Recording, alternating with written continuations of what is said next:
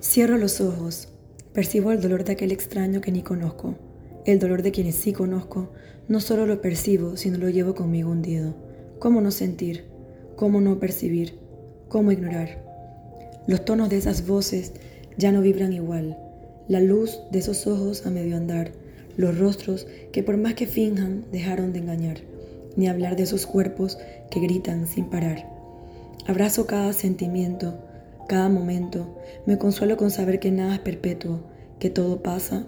Escojo atesorar de este futuro incierto claridad de mis prioridades al andar.